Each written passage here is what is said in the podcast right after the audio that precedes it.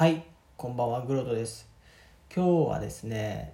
茅野屋の薬味について話したいと思います。茅野屋ってご存知ですかね、あの九州にある出汁屋さんみたいなあれですね、あのカツオとか煮干しの出汁が有名だと思うんですけど、まあそれでご飯作ると美味しいっていう話もあるんですけど、あの意外意外じゃないか、知ってる方は知ってると思うんですけど、薬味がね、あの結構便利なんですよね。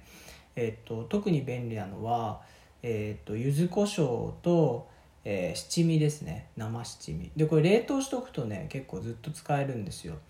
でもともと知らなかったんですけどやっぱり味が良くてあの、まあ、結構ねあのどういうのに使えるかって書いてあるんですけど豆腐とかあと味噌汁に入れたりとかあの鍋に使ったりとかあの鍋ってあの直接入れちゃうんじゃなくてその手元のねお皿にちょっとつけて食べるみたいな。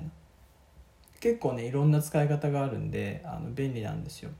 であの例えば味噌汁なんかもあのおかわりすることってあるじゃないですか。で1杯目普通にこう食べてで2回目その薬味入れたりすると味変えれるし味噌汁の場合はね七味も、えー、と柚子胡椒もねどっち入れても結構美味しいんであのいいしあの味変えたい時ですね。そのうどんとかね。うどんとかもまあ途中まで食べてちょっと入れてもいいし薬味ってねあるとなんかすごいあの便利だなというふうに思います。でこういうものをねちょっと増やしていきたいなと思っててあの、まあ、料理してて結構たくさん作っちゃうことが多くてで同じ味だとこう何日も何日も飽きるじゃないですか。であの上手な方はねその2回目3回目ってアレンジの料理をするっていうのをするらしいっていうのは知ってるんですけどそこまではねちょっと僕テクニックがないんでえーその薬味を入れるっていうぐらいでねなんか応用していきたいなと思ってるんですよ。で薬味の話なんですけど、まあ、薬味にならないかもしれないですけど一つ最近これ美味しいじゃんと思ったのがあの青さ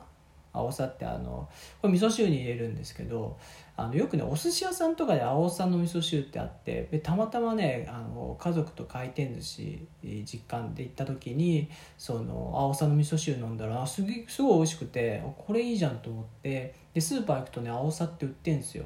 なんであの味噌汁の味ちょっと変えたい時とかあの磯の香りがね結構するんでおすすめですね。